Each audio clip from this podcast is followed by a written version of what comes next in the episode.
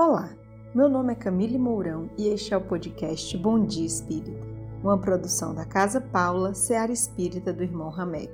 Hoje vamos ler e refletir sobre o capítulo 25 do livro Coragem, psicografado por Francisco Cândido Xavier e ditado por irmãos diversos. Capítulo 25 Abençoa também. Diante das vozes e dos braços que te amparam na enfermidade, coopera com os instrumentos da cura, abençoando a ti mesmo. Em qualquer desajuste orgânico, não condenes o corpo. O operário há de amar enternecidamente a máquina que o ajuda a viver, lubrificando-lhe as peças e harmonizando-lhe os implementos, se não deseja relegá-las à inutilidade e à secura. Abençoa teu coração é o pêndulo infatigável, marcando-te as dores e alegrias. Abençoa teu cérebro, é o gabinete sensível do pensamento. Abençoa teus olhos, são companheiros devotados na execução dos compromissos que a existência te confiou.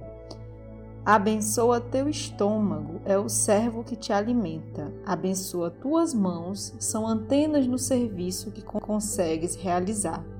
Abençoa teus pés, são apoios preciosos em que te sustentas. Abençoa tuas faculdades genésicas, são forças da vida pelas quais recebeste no mundo o aconchego do lar e o carinho de mãe.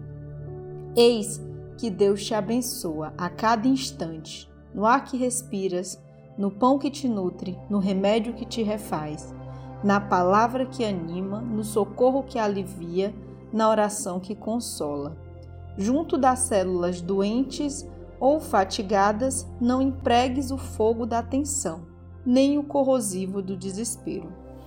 Abençoa também. Mensagem ditada pelo Espírito Emmanuel.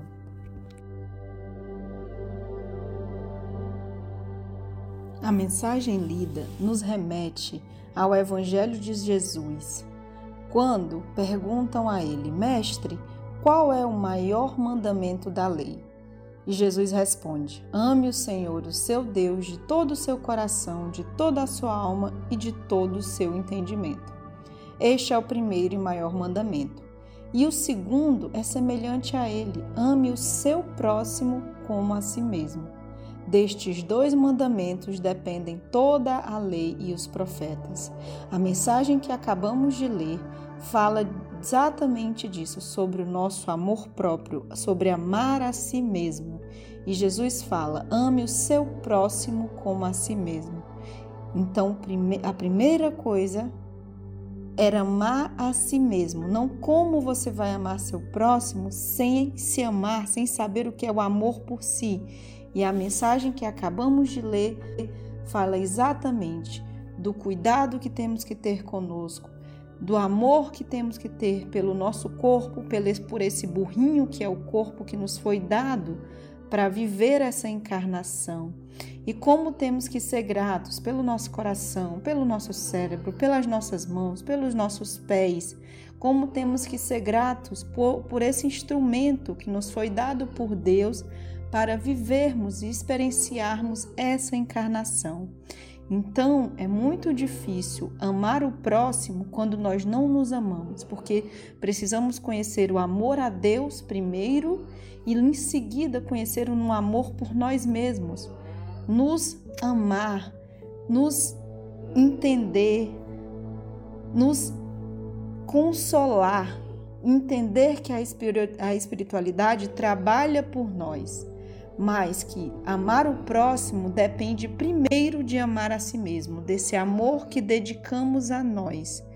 Porque se nos amamos, vamos saber amar o próximo, exatamente na mesma medida desse amor que nós damos a nós mesmos.